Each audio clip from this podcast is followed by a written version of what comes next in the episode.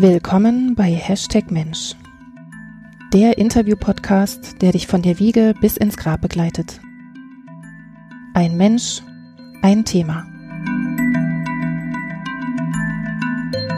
Herzlich willkommen zur zwölften Folge von Hashtag Mensch. In dieser Ausgabe spreche ich mit Yvonne Gebhardt, einer ehemaligen Kollegin von mir. Yvonne hatte als Kind eine besondere Vorliebe. Und zwar warf sie mit besonders viel Kraft Steine und Stöcke über die Felder ihrer Heimatstadt Halle. Sie hatte eindeutig ein Talent für den Weitwurf. Das fiel bald auch im Sportunterricht auf, und so wurde ihr angeboten, ihre Begabung zu ihrer Berufung zu machen und eine Karriere im Leistungssport anzustreben. Und tatsächlich, Yvonne gehörte schon sehr schnell zu den besten Speerwerfern ihrer Altersgruppe in der gesamten Republik. Anerkennungen und Auszeichnungen folgten fast selbstverständlich der großen Entbehrung und Anstrengung, die Yvonne als Jugendliche im sehr harten Training auf sich nahm. 58 Meter 78. Das war ihre persönliche Bestleistung. Das ist eine Entfernung weiter als zwei Gigaliner LKWs hintereinander. Im März 2021 ist sie noch immer auf der ewigen Bestenliste der jugendlichen Speerwerferinnen auf Platz 17 zu finden. Gefördert wurde sie dabei vom System. Vom System Leistungssport. Mit sogenannten unterstützenden Mitteln. Das war zu Beginn der 1980er Jahre im letzten Jahrhundert im sozialistischen System der Deutschen Demokratischen Republik. Wo heute ein Sportler weitestgehend selber entscheiden kann, für welche Ziele er trainieren möchte und welche Intensität und Hingabe er dafür aufbringen möchte, gaben damals Kinder im Teenageralter ihren freien Willen zugunsten einer höheren Sache auf. Sie ordneten sich einer militärischen Trainingsdisziplin unter und folgten einer indoktrinierenden Sportideologie. Denn als junge Erwachsene war für sie die Erfüllung einer Mission vorgesehen. Sie sollten als Diplomaten im Trainingsanzug durch überragende sportliche Leistungen das vorrangig kapitalistische Ausland von der Überlegenheit des Sozialismus überzeugen. Und dafür gab es einen Plan. Der war streng geheim und seine perfiden Methoden wurden erst Stück für Stück bekannt. Nach dem Ende des politischen Systems in den 90er Jahren. Sein Name Staatsplan 14.25. Von höchster Stelle war hier festgeschrieben, wie die Beeindruckung des Auslands nicht nur systematisch vorangetrieben wurde, sondern auch wie diese um jeden Preis zu vertuschen war.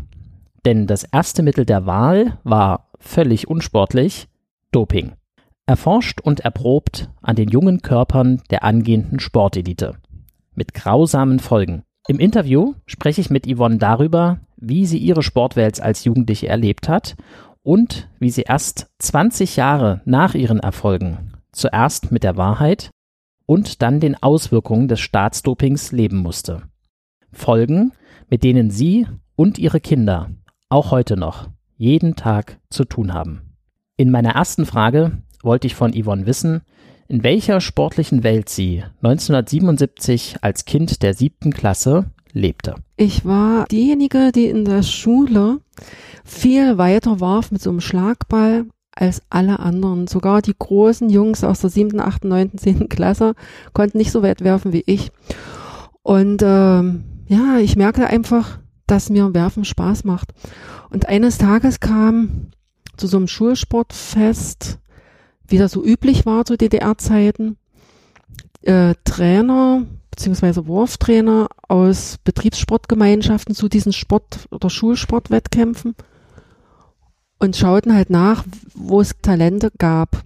Und äh, da kam der damals Willi Fritsch, so hieß er, der Trainer vom von Dynamo Halle Mitte, das war ein Polizeisportverein, auf mich zu und meinte, Mensch, hättest du nicht Lust, bei uns einfach mal vorbeizuschauen, mal gucken, ob dir denn sowas gefallen würde, direkt im Verein zu trainieren. Ja, das tat ich dann auch und äh, da ich ja nicht sehr groß war, fürs Kugelstoßen oder Diskus werfen. Ich konnte zwar auch gut laufen oder ist recht schnell laufen und gut springen, aber das Werfen war einfach mein Talent. Das bedeutet jetzt konkret, also vorher warst du, du bist ja erstmal äh, Schülerin in der Schule und hattest da Sportunterricht ähm, und das hat aber einfach dann größere Ausmaße angenommen, weil du dann sozusagen im organisierten Sport warst. Genau. Das war dann so, dass ich am Anfang zwei, drei Mal, zum Schluss waren es wirklich viermal in der Woche zum Training ging. Ja, ich kam dann aus der Schule, machte meine Hausaufgaben ordentlich aufs Fahrrad und dann ging's halt zu Dynamo Halle Mitte zum Training. Viermal in der Woche, genau. Mein erster Wettkampf werde ich nie vergessen, da war ich auch gleich Erste. Ich glaube, in Landsberg war es, die Meterzahl weiß ich nicht mehr. Und das ging eigentlich so weiter. Also in der Betriebssportgemeinschaft war ich eigentlich immer vorne, erste, zweite, ja, im, im Sperrwerfen. Ja, und wie das so war, dann gab's gerade was Dynamo Halle Mitte war, Sichtungen in Berlin. Sichtungen, das heißt, man kam da als Sportler hin und dort wurde überprüft, ob es denn möglich wäre, zum, Sportlo äh, zum Sportclub aufgenommen zu werden. Also sprich, eine, eine Organisationsebene höher zu kommen. Höher zu kommen, genau. Sichtung, das klingt jetzt so ein bisschen neudeutsch, so nach Scouting. Ja, ja. Dort wurden halt verschiedene Tests mit uns gemacht, also sportliche Tests. Wir waren da, ich glaube, eine ganze Woche und dort wird halt überprüft, ist das Talent, was derjenige Sportler aus der Betriebssportgemeinschaft mitbringt, wirklich äh, so. Äh, Na, wahrscheinlich, ob es sich lohnt, ne? Ob sich lohnt im Prinzip, ob sich, ob es lohnenswert, lohnenswert ist, dann wurde natürlich auch der Körper untersucht, wächst derjenige noch und können wir daraus jemanden machen, weil Ziel war es ja eigentlich in, in den Sportclubs dann weiterführend halt Spitzensportler und Olympioniken halt zu fördern. Was ist denn, äh, wenn wir jetzt nochmal zurückgehen auf äh, 1977, vierte Klasse, was war denn da so dein, dein, dein Hauptziel? Also war da schon diese ganze Ebene von wegen Olympia und Welt und so weiter, war das schon Thema? Oder was war da eigentlich so diese Gefühlswelt, in der du da warst zu dem Zeitpunkt? Mir ging es eigentlich damals nur ums Werfen. Ums, ja, ums Werfen. Ich wollte mein Talent, Steine zu werfen, weit zu werfen, was ich damals schon äh, zu Hause hatte, in Niedleben, einfach über die Felder Steine, äh, Stöcke zu schmeißen. Das hat mir einfach Spaß gemacht. Ja, ich, ich wollte, das, da hatte ich noch kein, jetzt ein Ziel zu Olympia, also das war noch gar nicht da. Wann kam denn überhaupt die, die Längen in dein Leben? Also, dass man das misst und dass man dann irgendwie so eine Art System hat, dass man das äh, jetzt trainiert, damit es weitergeht und so weiter? Das war natürlich in der BSG so. Die Wettkämpfe fingen ja an in der vierten Klasse dann. BSG steht für? Betriebssportgemeinschaft. In dem Falle war es ja Sportvereinigung Dynamo Halle Mitte. Mensch, das muss ich überlegen, das waren Anfang 70er, das war 1974. Das war tiefste DDR-Zeit und für uns war das eigentlich als Kinder gang und gäbe. Jeder machte irgendwie was, ja. Du hattest nicht viel Möglichkeiten als Kind in der DDR irgendwie mal ins Ausland zu fahren, da was zu erleben oder Sport war eigentlich so was, ja, was uns Freude gemacht hat. Und in der vierten Klasse war es halt dann so, dass ich in, bei Wettkämpfen dann schon auf, auf dem Treppchen stand und das war einfach was, was Tolles für mich selber auch. Also es war Stolz da, meine Eltern waren stolz auf mich, die konnte was, was andere nicht konnten. So war das. Naja, und ähm, Ziel in der bei Dynamo Halle Mitte war halt schon auf, auf Sportschule zu kommen. Wir wussten, es gab Sportschulen und das war eigentlich mein großes Ziel in dem Moment, wo ich merkte, ja, ich war eigentlich ziemlich weit vorn. Ich war die Beste im Saal, Saalkreis in Halle. Ja, für mich stand fest, ich wollte zwar zur Sportschule, aber nicht zu Dynamo Berlin, weil ich wollte eigentlich in meiner Heimat bleiben. Ich war so heimatverbunden und hatte eigentlich das Ziel, und das habe ich meinem Trainer Willi Fritsch war es zuerst, dann Dieter Winter erzählt, dass ich gerne nach Halle zur Sportschule wollte. Also wenn das klappt, wenn ich diese Tests bestehen würde, auf Sportschule zu kommen, ich nur wirklich nach Halle wollte. Und in Halle wollten sie mich eigentlich nicht so gar nicht, weil ich eingebig so klein war. Das wusste ich dann durch meinen damaligen Trainer oder letzten Wurftrainer Dieter Winter. Und dann war so für mich auch nochmal ein Schnittpunkt. Das heißt, ich ich sagte zu mir, weil mein Kindheitswunsch war eigentlich, nach Berlin zur einzigsten Artistenschule zu kommen. Ich wollte in die Clownerie, weil ich wusste, als Clown musstest du unheimlich beweglich sein, äh, sportlich sein. Also ich, ich wollte Clown werden. Das war wirklich so. Ich wusste auch, da gab's halt bestimmte Tests und so weiter. Und da habe ich, da habe ich immer gesagt, wenn das nicht klappt mit Hallisch, mit, mit dem Hallischen Sportclub, dann werde ich auf alle Fälle mich zur Arti bei der Artistenschule bewerben.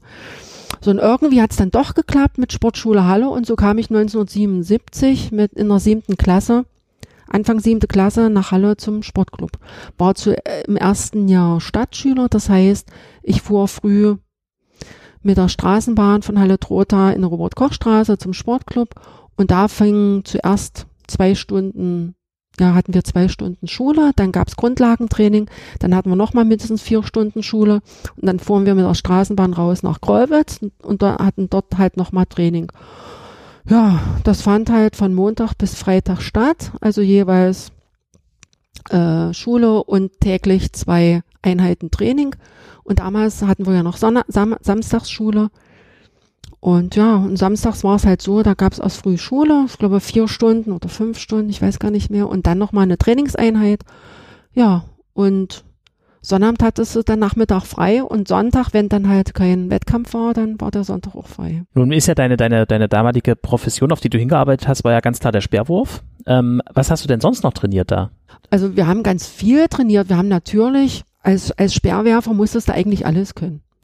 Du musstest schnell sein. Wir haben, hatten zum Beispiel dienstags äh, Nachmittag die zweite Trainingseinheit halt in der Robert-Koch-Straße Training. Da wurde halt richtig Sprint trainiert oder äh, Sprung trainiert, Weitsprung, Hochsprung.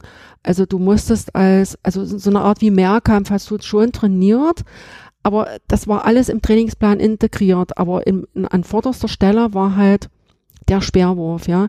Du hast halt äh, die Technik trainiert, du hast äh, Handeltraining trainiert. Wir haben teilweise in, in der Woche, wenn ich mich erinnern kann, ja, man muss sich das vorstellen wie, wie so ein Gewichtheber oder wie eine Gewichtheberin. Du hast halt Handeltraining mit Bankdruck, halbe Kniebeuge, Reisen, Stoßen, Umsetzen, alles das, was Gewichtheber machen. So ein, das Ge Training gehört genau dazu, wie halt Turntraining. Wir haben, wir haben regelrecht geturnt, wir haben, Flick, ich konnte einen Flickflack, ich konnte einen Salto, ich, eigentlich hast du alles trainiert, aber speziell war der Trainingsplan nur aufs Sport Speerwerfen halt ausgerichtet. Und die Trainingspläne wurden ja am FKS in, in Leipzig erstellt. FKS steht für? Forschungsinstitut für Körperkultur und Sport in Leipzig. Dort wurden die Trainingspläne erstellt. Also dann, wenn, wenn du halt so eine Jugendnationalmannschaft gehörtest, wurde dein Trainingsplan dort auch erstellt.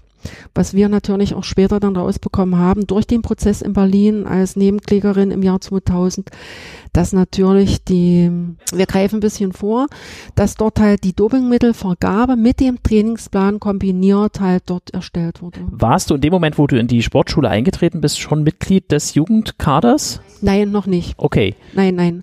Also du musstest eine bestimmte Weite erzielen. Dabei gab es Vorgaben, eine bestimmte Weite in deiner Altersklasse erzielen, um überhaupt halt in diesen Kader reinzukommen. Das heißt, ihr habt wahrscheinlich, bist du auch in einem ziemlich kompetitiv, sagt man ja, so schönen Umfeld groß geworden, also Wettkampf. Auf jeden Fall war klar, das ist hier eine, eine Sache, wo, wo es um Leistung geht. Ja, ähm, es geht eigentlich, ähm, es geht darum, sich zu verbessern, aufwärts zu, zu streben und es gibt eine gewisse Schwelle zu erreichen, um eben zum Beispiel dann eben im Jugendnationalmannschaft Mannschaft aufgenommen zu werden. Ich stelle mir das relativ wettkampfmäßig vor, untereinander auch. Wie, wie war das, das Zusammenleben mit den anderen?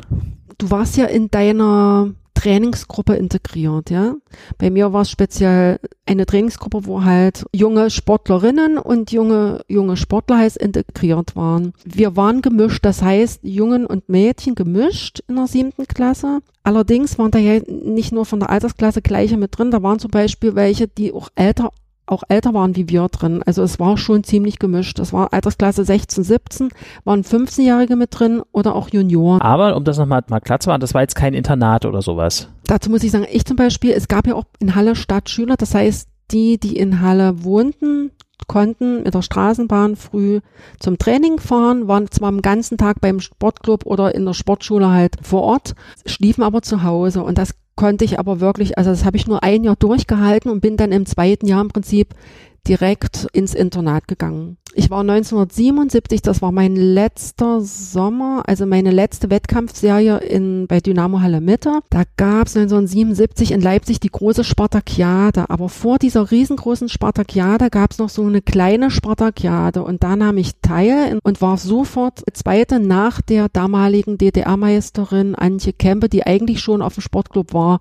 Das war schon ziemlich ein guter Platz als PSG-Mäuschen sozusagen, da dran teilnehmen zu dürfen und sofort zweite zu werden. Und dann hatte ich ein Jahr war ich als Stadtschüler und dann kam ich ja gleich auf Sportschule, weil ich das einfach nicht aushalten konnte.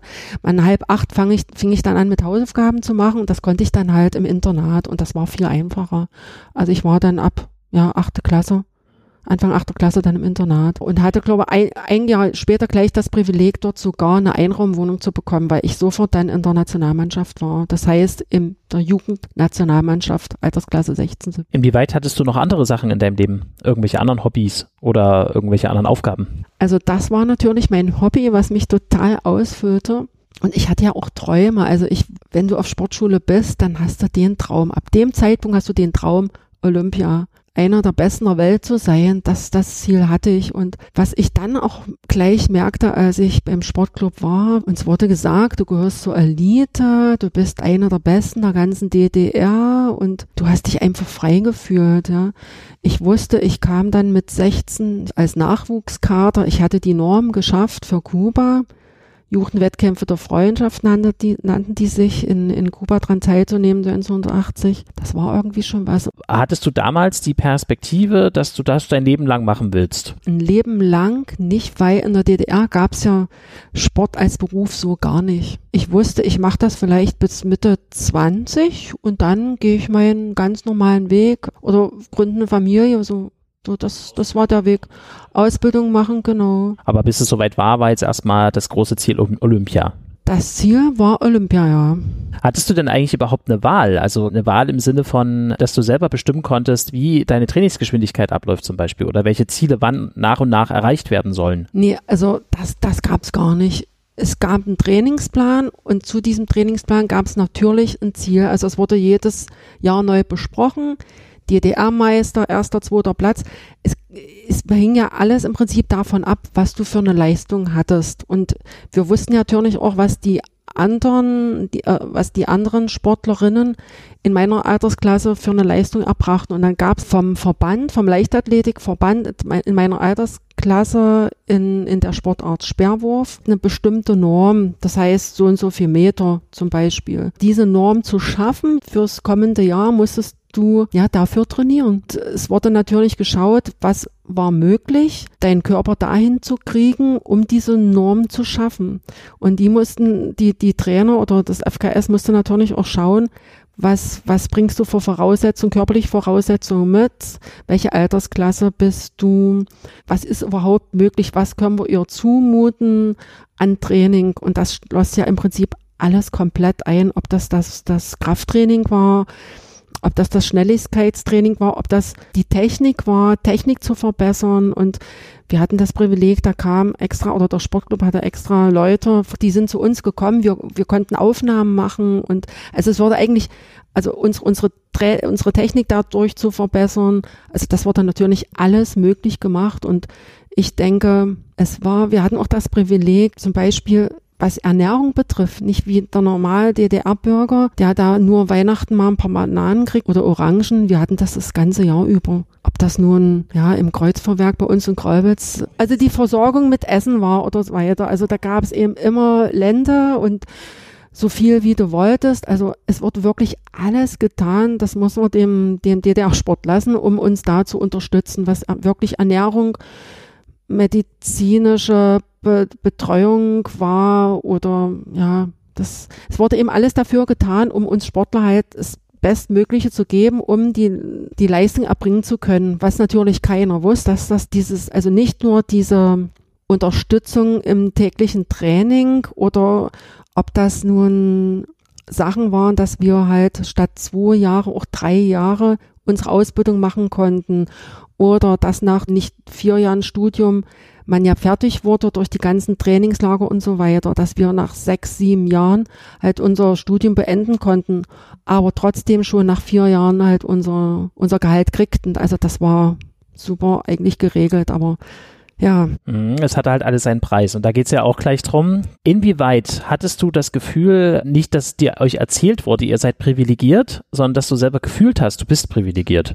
Also man hat es nicht so gesagt, aber man hat das gefühlt und es wurde einem durch die Blume vermittelt, ja. Aber manchmal schon, ihr seid was Besonderes, ja. Und wenn es darum ging, zum Beispiel in der KJS, dort kann, konnte man ja siebte Klasse, sechste Klasse, bis, bis zum Abitur dort halt seine, seine Prüfung machen. Und wer sich nun halt sportlich da sehr hervorgetan hatte, der wurde eben, wie das zu DDR-Zeiten war, Montag früh zum Appell hervorgeholt und der wurde natürlich gefeiert, aber immer im Zusammenhang die, der, die Stärke des Sozialismus zu zeigen. So war es halt. Also man wurde schon als besonderer, was Besonderes zur Stärkung der, der, der DDR halt hervor. Na, exponiert, ne? Also ein bisschen exponiert dargestellt sozusagen. Ähm, womit natürlich auch eine, eine große Verpflichtung einhergeht, denke ich. Also ich vermute mal, du hast da eine starke Verpflichtung irgendwie auch gefühlt oder wie war das? Also wir mussten sogar so eine Verpflichtungen unterschreiben. Das fing schon an damals bei Dynamo Halle Mitte. Da gab es so eine Verpflichtung. Also es hat sich angefühlt, ja, dass du schon was, dass man was Besonderes ist. Und sich aber im gleichen Atemzug dazu bereit erklärt, was Besonderes zu erfüllen. Das nannte sich eine, eine Delegierungsurkunde, ja. Dynamo Halle Mitte. In deinem Alter beginnt der Weg des Leistungssportlers, dessen höchstes Ziel es ist, im sportlichen fairen Wettkampf mit der Jugend der Welt durch Erfolge bei Olympischen Spielen, Welt- und Europameisterschaften unser sozialistisches Vaterland, die DDR, würdig zu vertreten. Es liegt in erster Linie an deinem Willen und deiner Einsatzbereitschaft während des Trainings, dass auch du eines Tages ein Vorbild für die Jugend und den Sport unseres sozialistischen Vaterlandes wirst. Auf diesem Wege wirst du jederzeit Unterstützung finden. Eine der wesentlichen Voraussetzungen für einen erfolgreichen Weg im Leistungssport müssen gute und sehr gute schulische Leistungen sein. Aus diesem Grund wird es für dich wichtig sein, deine Zeit für die schulischen Aufgaben und das sportliche Training gut miteinander abzustimmen. Wir delegieren dich zum Trainingszentrum. Verrückt, ja, so war's. Genau, und damit bist du delegiert. Das ist eine richtige Urkunde. So, und jetzt gab's noch eine Berufungsurkunde, das wurde alles dokumentiert und da hattest du das Gefühl, ne, du warst was ganz Besonderes. Mit der Berufung als Mitglied des SC Chemie Halle so nannte sich der damalige, also der damalige Sportclub, so heute ist es SV Halle, übernimmst du die ehrenvolle Verpflichtung unter Einsatz deiner ganzen Persönlichkeit nach Höchstleistungen für unsere deutsche demokratische Republik zu streben. Ständig musst du bestrebt sein, deine Leistungen an den Ergebnissen der Besten zu messen und so zu leben, zu lernen und zu trainieren, dass du das hohe Ziel erreichst. Bei der Erfüllung dieses bedeutenden gesellschaftlichen Auftrages wünschen wir dir viel Erfolg Gesundheit und persönliches Wohlergehen. Das wird natürlich jetzt ein bisschen zynisch, wenn wir jetzt gleich mal gucken, was da dann noch so dahinter steht. Das konnten sie leider, was heißt leider, nicht einhalten. Oder wann war denn so ein Zeitpunkt, wo du gemerkt hast, irgendwas stimmt hier nicht? Nie. Während meiner leistungssportlichen Karriere nie. Ich sage nie, was ich im Nachhinein für mich reflektiere, steht auf einem ganz anderen Blatt. Und zwar aufgewacht bin ich eigentlich erst 1900, 1997 genau. Und zwar, ich war im Elisabeth Krankenhaus. 20 Jahre später. Dort wurde ich untersucht und da wurde mir geraten, einen Knoten aus meiner Brust zu entfernen. Das tat ich dann auch. Und nach diesem Befund der ersten OP sagte man mir, dass ich wohl eventuell Krebs hätte. Dann 14 Tage später wurde ich dann nochmal operiert. Die Brust wurde amputiert und der Befund wurde eingeschickt. Und dann sagte man mir, ich hätte einen ganz aggressiven Brustkrebs. Und Herr Dr. Braun fragte mich, ja, Sie hatten, Sie haben uns erzählt, Sie hatten mal Leistungssport gemacht, wurden Sie denn gedopt?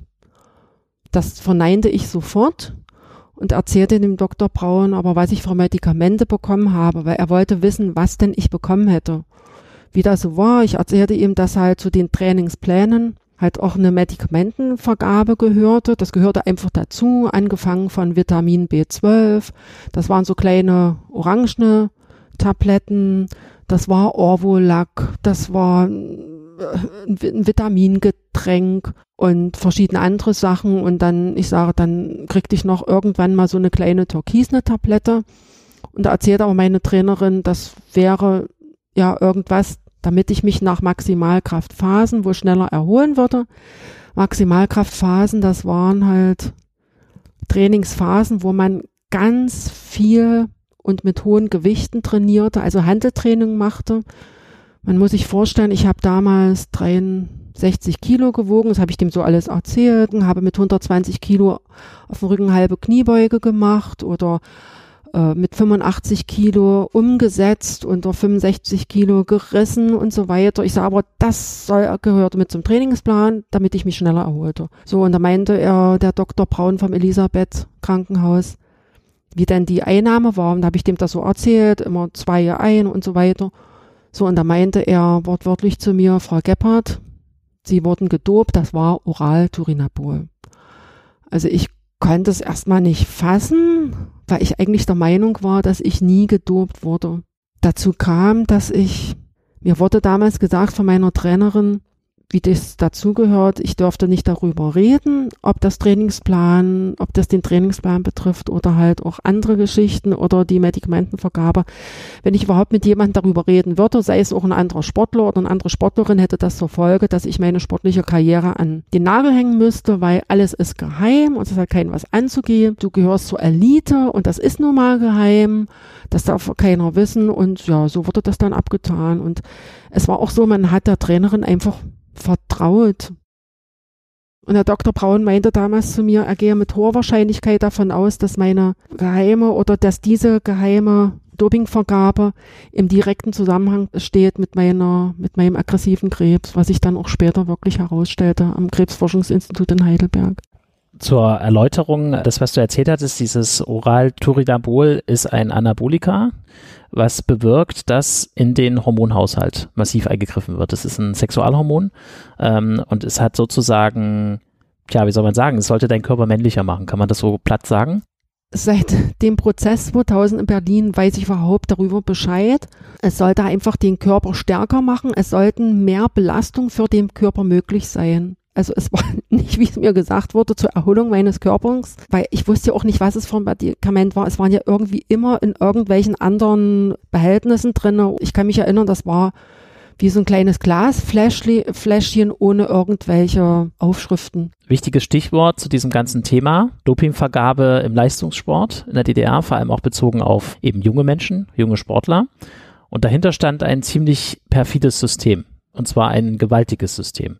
Unter dem Kürzel Staatsplan 14.25, beschlossen 1974, wurde ganz klar festgelegt von staatlicher Seite, und zwar auf allerhöchster Ebene, dass ein Programm auferlegt wird, mit dem Athleten systematisch gedopt werden, um dann im internationalen Wettbewerb besser bestehen zu können und die Überlegenheit eines sozialistischen Systems, wie es in der DDR war, darstellen zu können. Ich würde dazu gerne mal kurz zitieren, und zwar direkt von Herrn Mielke, der praktisch so eine Art Hymne singt darauf, wie wunderbar dieses Programm wirkt.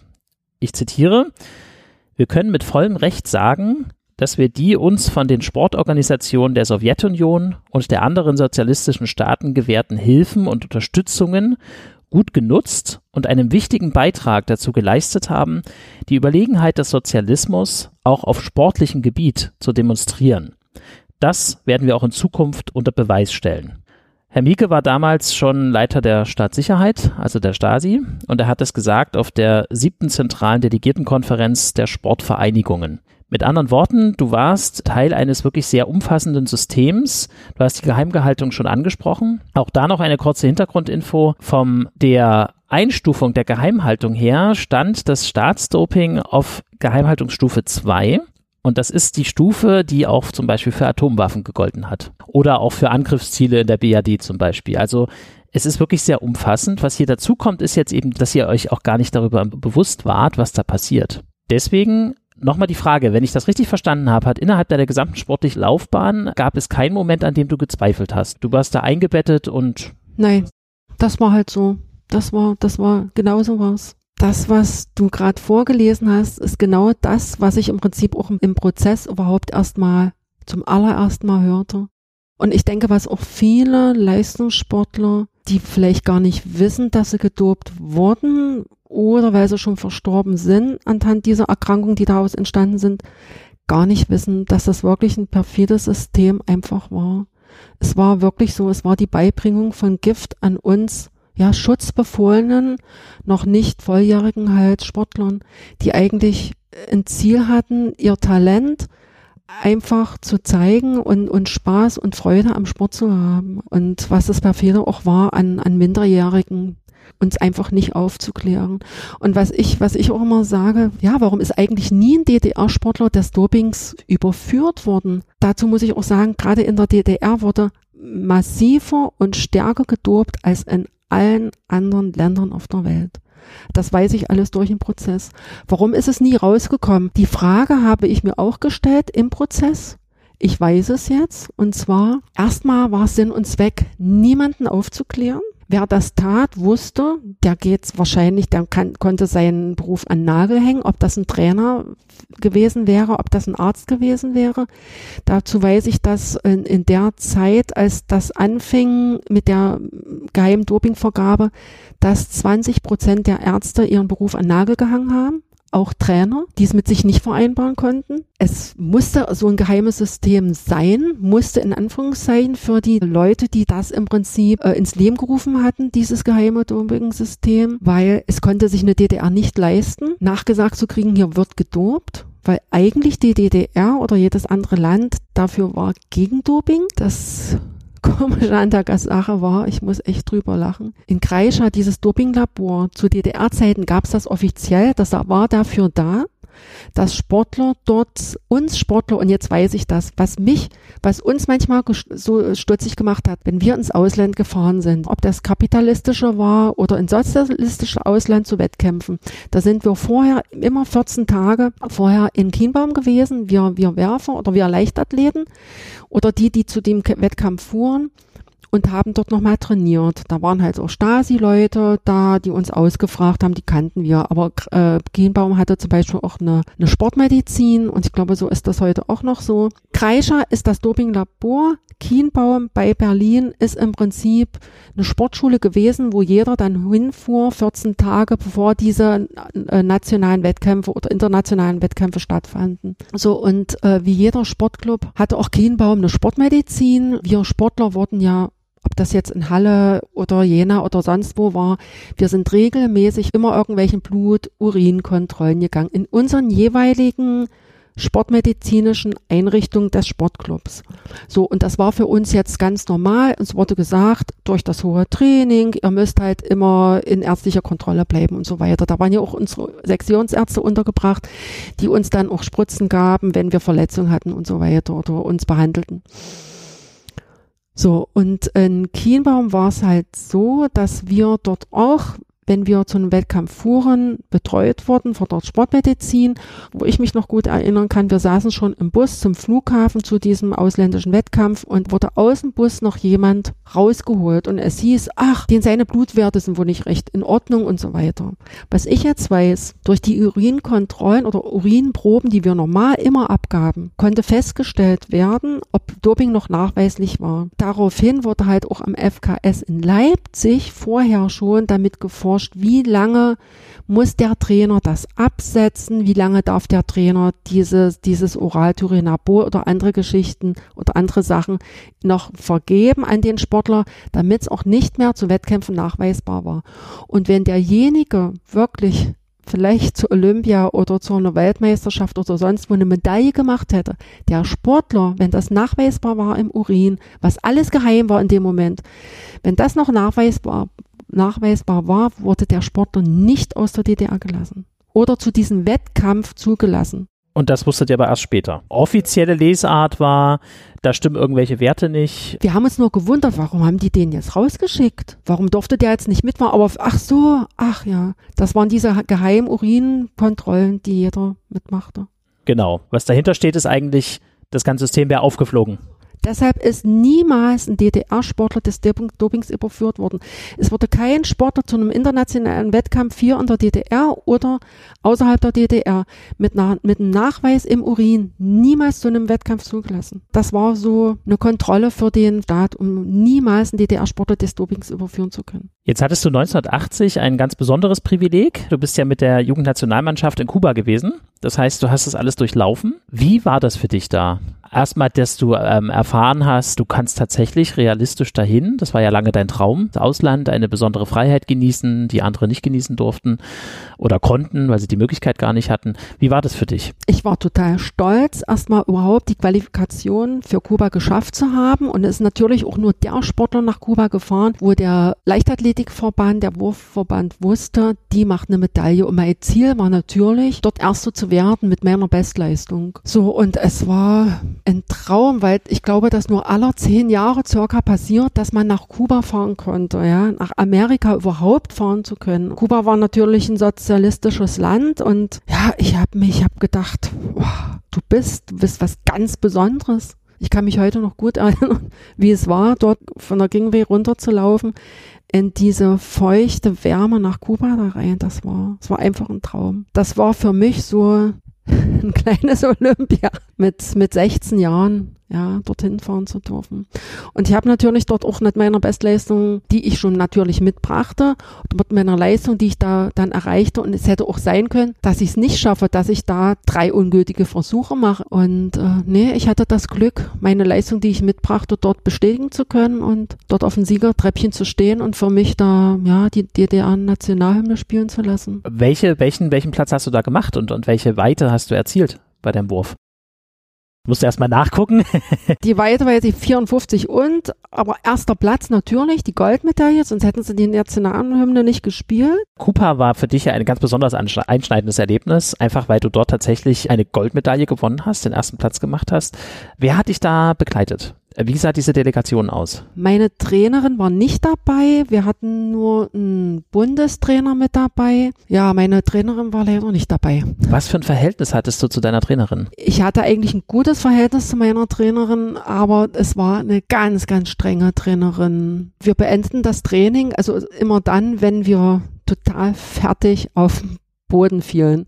Also so hart war das bei ihr. Das war schon ziemlich. Also die hat uns ziemlich angespornt und hat uns manchmal auch ziemlich angeschrien, ob das Kreistraining war, was ziemlich anstrengend war, ob das Maximalkrafttraining war, ob das das Techniktraining war. Eine sehr, sehr emotionale Trainerin. Emotional im Sinne von streng? Von sehr streng, ja. Naja, für mich klingt das jetzt alles wenig liebenswert. Hat sie auch irgendeine liebenswerte Seite gehabt? Ich denke, meine Trainerin hat an mich geglaubt, auf alle Fälle. Und ich habe ihr auch ziemlich, also ich habe ihr ziemlich vertraut weil man äh, war ja die meiste Zeit mit der Trainerin zusammen als mit der Familie. Das war einfach so. Also sie hat ja einen sehr, sehr großen Platz in deinem Leben damals einfach eingenommen und war auch eine sehr, sehr wichtige Person. Ich meine, immerhin, du warst 17. Wenn ich das mal mit der heutigen Zeit vergleiche, wer lässt sich mit 17 noch so massiv in sein Leben rein regieren? Das war einfach im DDR-Sport so. Du musstest spuren, spuren, spuren, spuren. Also du hast zu gehorchen. Du hast zu gehorchen. Ich kann mich gut erinnern, mein damaliger Freund, fester Freund, der auch später mein Mann wurde, wir waren mal heimlich im Zimmer über Nacht. Also da gab's einen ziemlichen Aufstand und wir mussten äh, eine Erklärung schreiben, warum wir das taten. Also es gab strikte Regeln und also kann man mit heute nicht mehr vergleichen. Also man muss sich vorstellen, das war, wenn man es mit heute vergleicht, vielleicht wie bei der Bundeswehr, so, also boah, ganz militärisch. Ich kann, ich kann mich aber gut erinnern, sie brachte mal zum, in mein Zimmer ein Bierchen und sagt, komm, jetzt setzen wir uns mal hin. Das war in Kienbaum. Und jetzt quatschen wir einfach mal weiß ich nicht, ob sie mich dann ausholen wollen oder so.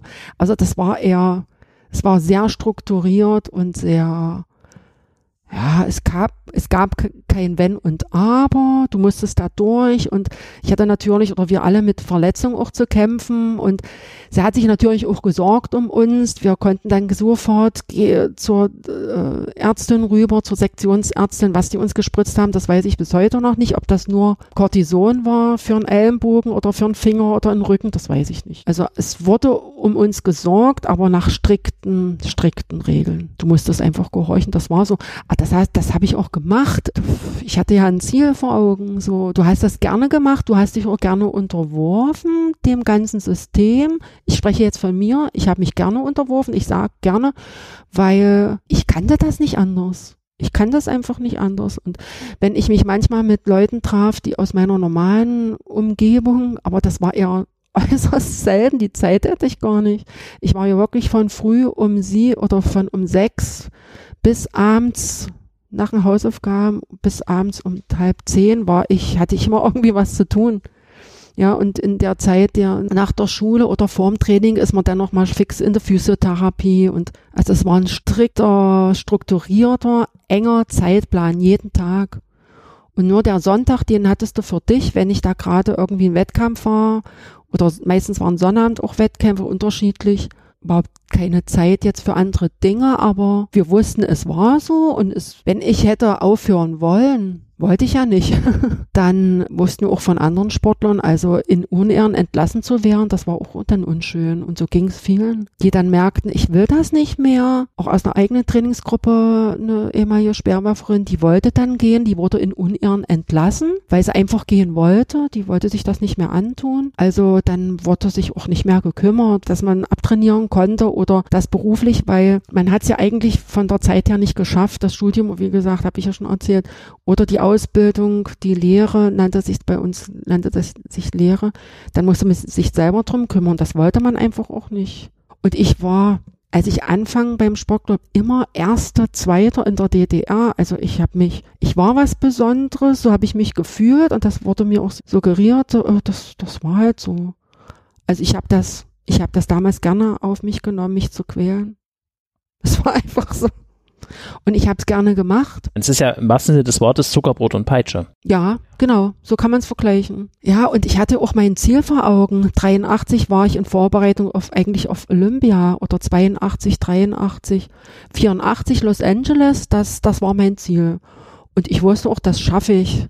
Allerdings kam da was anderes in der Quere. Ich hatte eine Verletzung hinter der Schulter, hinterm rechten Schulterblatt und war dort dann vier Wochen in Bad Düben. Das war ein ganz bekanntes DDR-Orthopädie-Krankenhaus. Ja, da haben die mich vier Wochen mit Spritzen behandelt.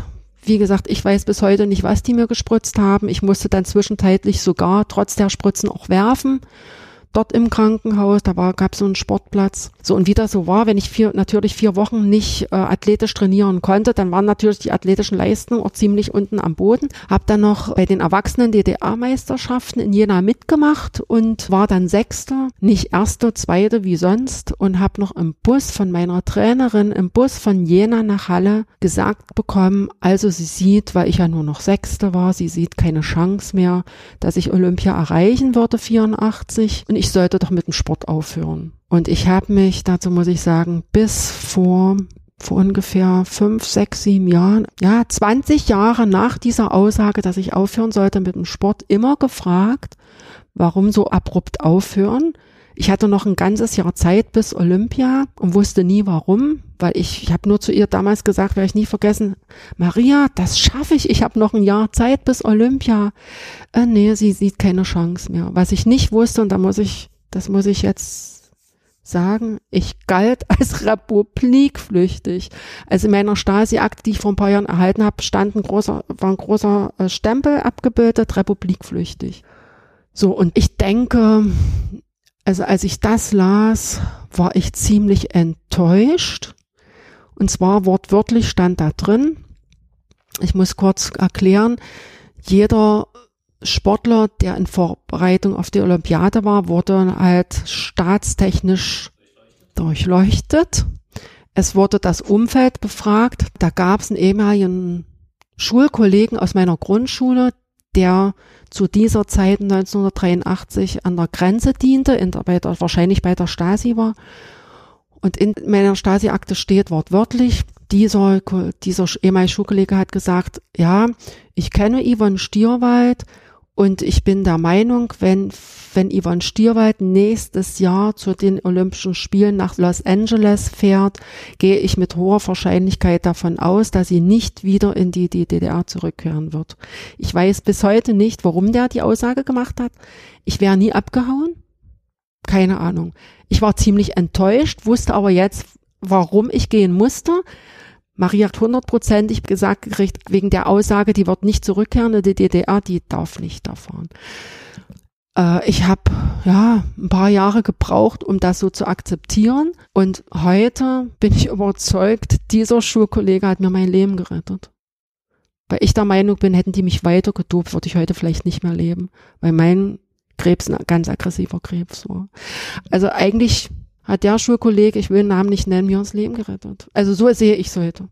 Nochmal zurück in diesen Bus. Hattest du nicht das Gefühl, dass auch deiner Trainerin Maria, das muss ihr doch schwer gefallen sein, dir das irgendwie rüberzubringen? Ja, glaube ich schon. Glaube ich schon. Ich werde es auch nie vergessen. Maria, die, wann die sich aufgeregt hat, war die immer ziemlich rot und sie wurde auch ziemlich rot. Wie viele Zöglinge hatte sie so in ihrer Rigide ungefähr?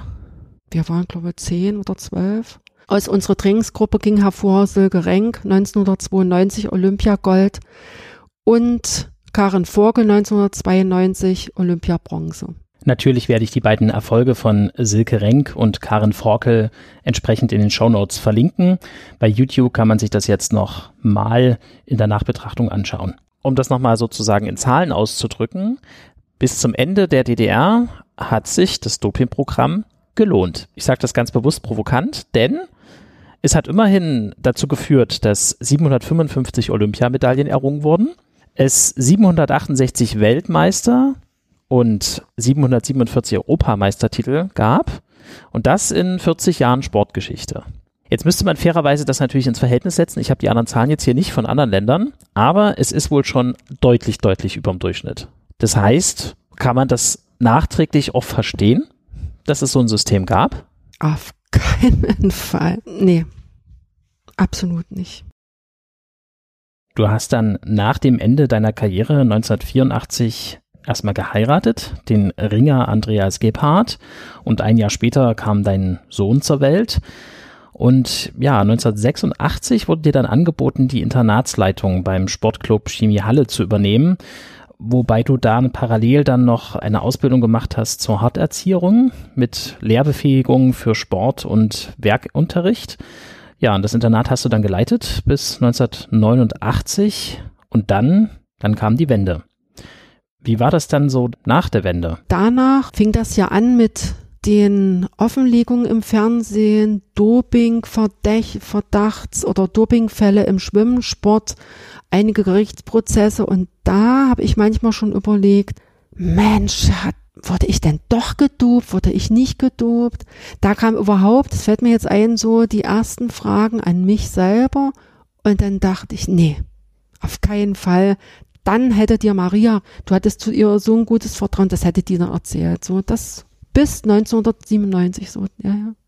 Also da gab es ja auch für mich noch kein Internet oder so, wo ich hätte mal schon nachgoogeln können oder ich habe mich eigentlich damit nicht befasst. Für mich stand fest, nee, da fällst du halt nicht runter. Also praktisch bis zu diesem Moment im Elisabeth-Krankenhaus, wo dann äh, dir von Ärzten gesagt wurde, könnte es sein, dass und dann kam das erst raus. Als es dann, als du das realisiert hattest, 1997, wie würdest du dann dein Verhältnis zu deiner Trainerin beschreiben ab diesem Moment? Ich war ziemlich enttäuscht. Ich habe gedacht, das geht gar nicht. Ja, aber ich muss dazu sagen, in, in dem Moment, wo ich das von dem Dr. Braun erfuhr, ja, dass er mit hoher Wahrscheinlichkeit davon ausgeht, dass diese Vergabe, diese, diese geheime Vergabe von dem Oraltyrenabur damit zusammenhängt, ich konnte mich damit erstmal gar nicht so beschäftigen, weil ich hatte mit meiner Chemo zu tun und ich hatte einen ganz aggressiven Krebs. Die Ärzte meinten damals zu mir, wir geben Ihnen die stärkste Chemo, die wir Ihnen geben dürfen. Wir wünschen Ihnen viel Glück und mehr können wir einfach nicht tun.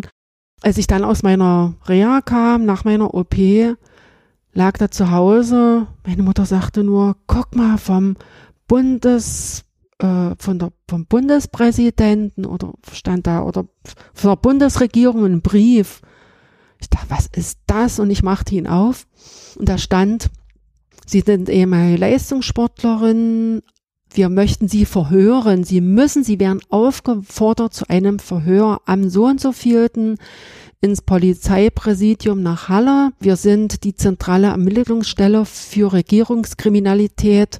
Wir unterstehen dem Polizeipräsidenten von Berlin. Und zwar, wir möchten oder müssen DDR Unrecht an minderjährigen Aufklärung im Auftrag der Bundesregierung.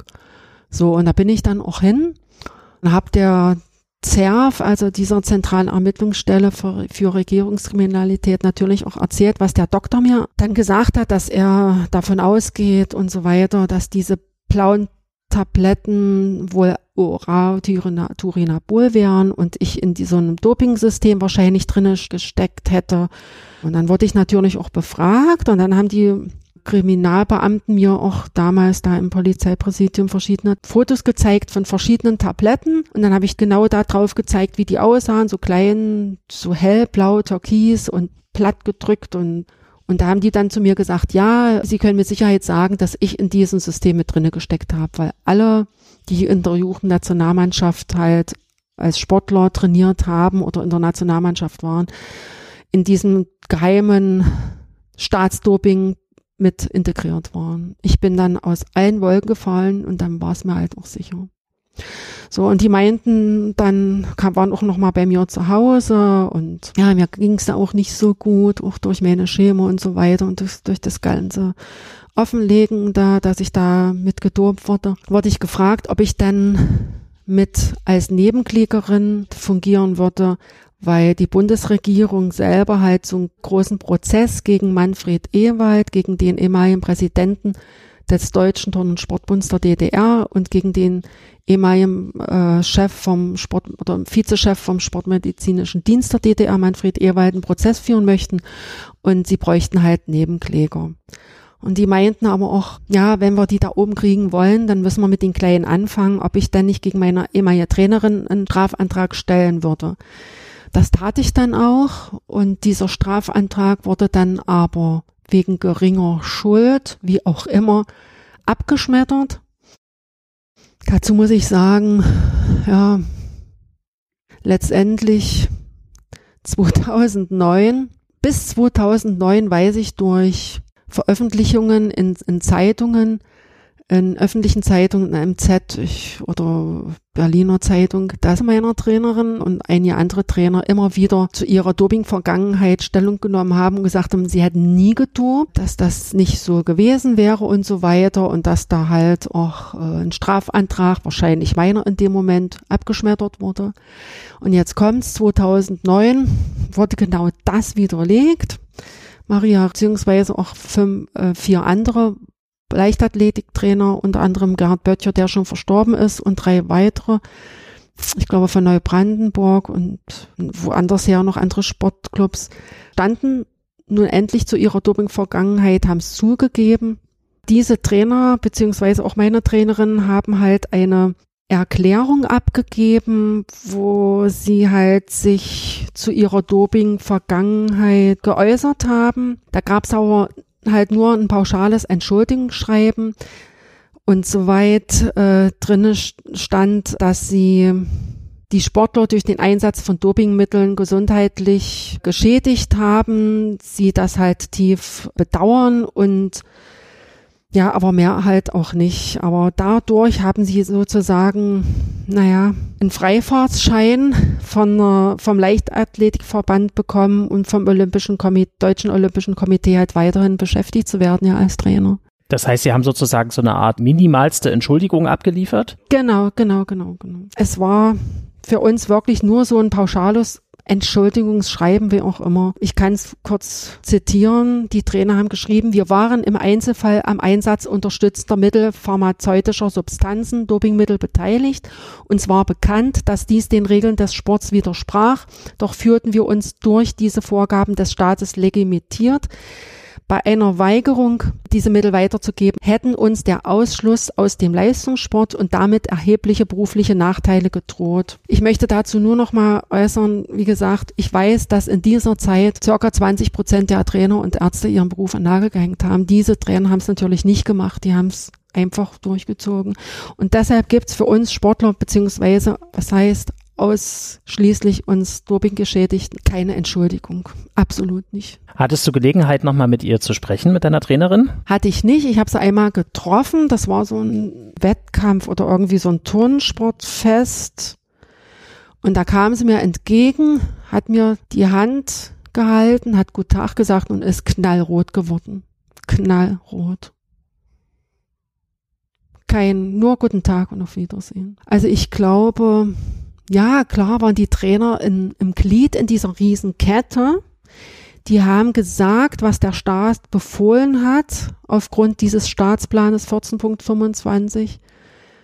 Aber für mich hat sie menschlich versagt. Die hätte, ja, ist, wenn sie es mir, wenn die mich aufgeklärt hätte, hätte ihren Beruf an Nagel hängen können, ja. Das hat sie nicht gemacht, aber, ja. Es wäre ein Akt moralischer Stärke gewesen. Allerdings ist das jetzt sehr, sehr leichtfertig darüber zu urteilen in, in, in, in so einer langen. Ja, ich glaube, sie ist bestraft in sich selber, weil sie weiß, dass es mich noch gibt. Sie weiß, dass ich ja, mit meiner Krankheit, das weiß sie, ziemlich gelitten hat. Wie war für dich dieses ganze Thema Nestbeschmutzer? Es gab ja nach der Wende durchaus die Diskussion, dass man wenigstens das in guten Ehren hält, was die DDR im Leistungssport errungen hat. Und da gab es wohl auch eine gewisse Strömung, dass jetzt Sportler, die aus dem, eben aus dem Leistungssport kamen, so eine Art Nestbeschmutzung durchführen, indem sie jetzt einen, einen äh, Strafprozess anstrengen, der dieses ganze Staatsdoping-System aufdecken möchte. Bist du mit sowas auch irgendwie in Berührung gekommen? Nein, bin ich nicht. Als Nestbeschmutzer nicht, weil ich glaube, die aus der eigenen Trainingsgruppe, die mich kennen oder im Sportclub, die mich persönlich kennen, wissen, was ich für eine Krankheit habe und viele, die das gesagt haben, wir als Nestbeschmutzer gelten, gar nicht wissen, wie das System funktioniert hat. Und dazu muss ich also dieses geheime Doping-System, dieses Zwangsdoping, weil wir als Nebenkläger von den 146 Nebenklägerinnen waren ja 22 plus ein Nebenkläger dann im, im, im Gerichtssaal auch mit anwesend, dass wir eigentlich erst durch den Prozess Details erfahren haben, die viele, die uns als Nestbeschmutzer darstellen, gar nicht wissen können. Also man muss sich wirklich mit dem Thema auseinandersetzen und wenn man da Beispiele nennt, dass mit unseren Körpern geforscht wurde, unsere Daten aus Blutbefunden, Urinproben, Trainingsplänen und wurde ans FKS geliefert. Und daraus wurde geguckt, wie viel Oral-Turinabol zum Beispiel können wir dem Sportler noch geben, um dass die Leistung noch stärker wird. Ist es überhaupt möglich? Das wissen viele eigentlich gar nicht. Oder dass zum Beispiel äh, Leute auch nicht wissen, dass, dass der Arzt, der Höppner mal sagte in, in einer Stasi-Akte, dass er weiß oder dass er von, er weiß von den circa 10.000 bis 15.000 gedopten Sportlerinnen und Sportlern etwa 2.000 bis 3.000 davon massive Schädigungen bekommen werden. Das wussten die.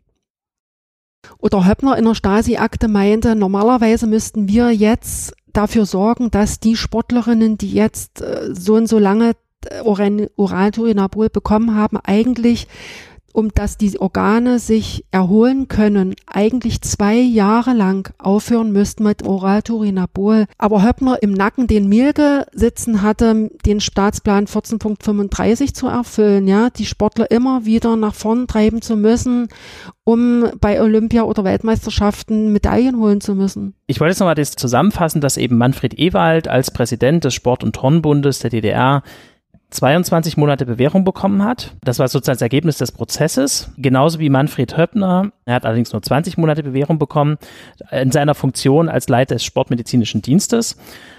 Und das ist ein sehr geringes Strafmaß, weil es eben nach Maßgabe des DDR-Rechts erfolgt ist. Du hast mir hier freundlicherweise das mal hingelegt. Ich würde das kurz mal zitieren, eben aus, dem, aus der Urteilsverkündung vom 18. Juli 2000 dass die Angeklagten wegen Beihilfe zur vorsätzlichen Körperverletzung zum Nachteil von 20 Geschädigten zur Bewährung verurteilt werden und danach im Übrigen freigesprochen werden. Die Bewährungszeit wird auf zwei Jahre festgesetzt. Wie klang das für dich, dieses Urteil? Du warst Nebenklickerin, du warst in Berlin. Was hast du dir erhofft? Was ist daraus geworden? Eigentlich wussten wir von vorne, nicht von vornherein, aber im Prozess, also nicht auf mich alleine, auf uns alle, das war ein Hohn. Im Nachhinein, der Ewald, der Manfred Ewald, der war wortlos den ganzen Prozess. Der Höppner war teilweise ja geständig sozusagen, aber der, das Urteil selber, das war einfach ein Hohn. Gut, der Nachteil war natürlich, wie du schon gesagt hast, dadurch, dass der nach DDR-Recht verhandelt werden musste. Für uns war einfach auch wichtig, so einen Prozess überhaupt geführt zu haben. Denn immerhin musst du, genau wie viele andere dopinggeschädigten Athleten, ein Leben mit vielen Einschränkungen leben. Du bist seit 2017 als dauerhaft schwer beschädigt anerkannt. Und das sind jetzt nicht nur, oder das ist jetzt nicht nur wegen den Folgen des Krebses, die dich so massiv behindern, sondern es sind vor allem eben besonders schwere Rückenschmerzen. Und das hängt damit zusammen, weil du eben damals als Kind massiv überbelastet wurde. Also dein Skelett wurde massiv überbelastet. Ja, und jetzt hast du durchgehend chronische Rückenschmerzen, dass du eigentlich gar nicht mehr arbeiten kannst. Das passiert ziemlich vielen Dopingopfern so, dass sie gar nicht mehr arbeiten gehen können. Und nur weil das Integrationsamt dich unterstützt, kannst du überhaupt momentan als Erzieherin im Kindergarten arbeiten. Zum Ende möchte ich gerne von dir wissen, was denkst du generell über Doping im Jahr 2021? Ausgehend von deiner Vergangenheit, bezogen auf natürliche Grenzen im Sport.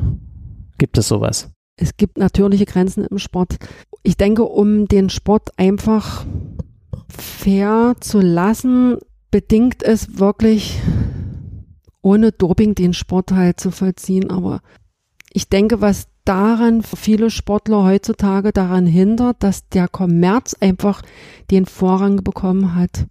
Der Kommerz war damals bei uns nicht vorrangig, absolut nicht. Es ging nicht um Kommerz, es ging um Ansehen des Sozialismus, um diesen Staatsplan. Heutzutage ist es nicht das Ansehen der, der Länder, sondern vielmehr der Kommerz, der, der im Hintergrund steht. Und das finde ich einfach schade. Und teilweise werden Sportler unter Druck gesetzt, Leistung zu vollbringen, die sie eigentlich auf normalen Wege nicht vollbringen können. Und das finde ich schade. Und es ist natürlich durch dieses Wettbewerbssystem ein immer wieder steigern. Es muss ja immer weiter, höher, schneller sein. Ich meine, der Unterschied zu früher und heute besteht natürlich auch darin, dass, dass der große Unterschied, dass jeder Sportler sich heutzutage selbst entscheiden kann, will ich meinen Körper mit schädlichen Substanzen dazu bringen, höher, schneller weiterzukommen oder lasse ich es lieber? Aber wir konnten es damals nicht. Und das ist der große Unterschied. Deshalb kann ich heutzutage keinen Sportler verstehen, wenn er sich, wenn er sich dopt weil er für sich entscheiden kann, nehme ich diese Medikamente oder nehme ich sie nicht. Und das ist der große Unterschied zu damals. Also ich kann keinen verstehen, der es macht. Den jüngsten Weltrekordwert übrigens finde ich von 2008 bei den Damen im Speerwurf und der liegt bei 72,28 Metern. Geht das ohne Doping? Glaube ich nicht. Und ich, soweit wie ich weiß, ist das eine tschechoslowakische Sportlerin gewesen. Also ich bin fast überzeugt, ich bin überzeugt, dass es ohne Doping nicht geht. Und das finde ich halt schade. Meine letzte Frage, Yvonne. Was macht dich glücklich? Also was mich glücklich macht, sind gerade nicht unbedingt sportliche Dinge. Ist natürlich an erster Stelle meine Partnerschaft. Ist mein Enkel, der vor kurzem vier geworden ist. Ja, mich macht glücklich, zu Hause zu sein, die Natur zu erleben.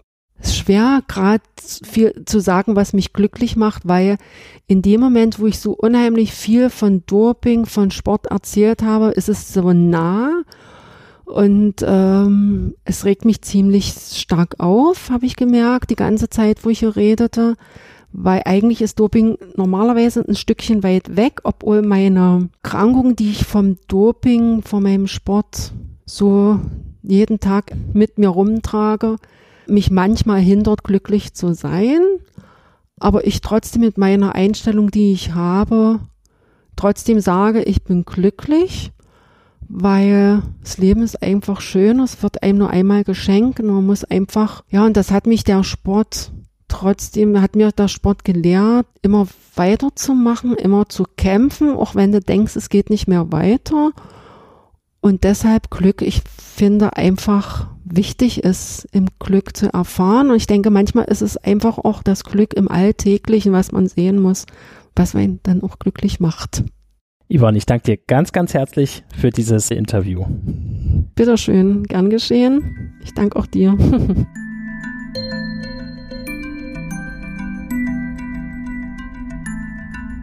Das war die aktuelle Folge vom Interview-Podcast Hashtag Mensch. Wenn dir diese Folge gefallen hat, dann gib doch eine kurze Rückmeldung. Du findest Hashtag Mensch auf Facebook, Twitter, Spotify und iTunes. Vielen Dank und bis bald. Wir hören uns.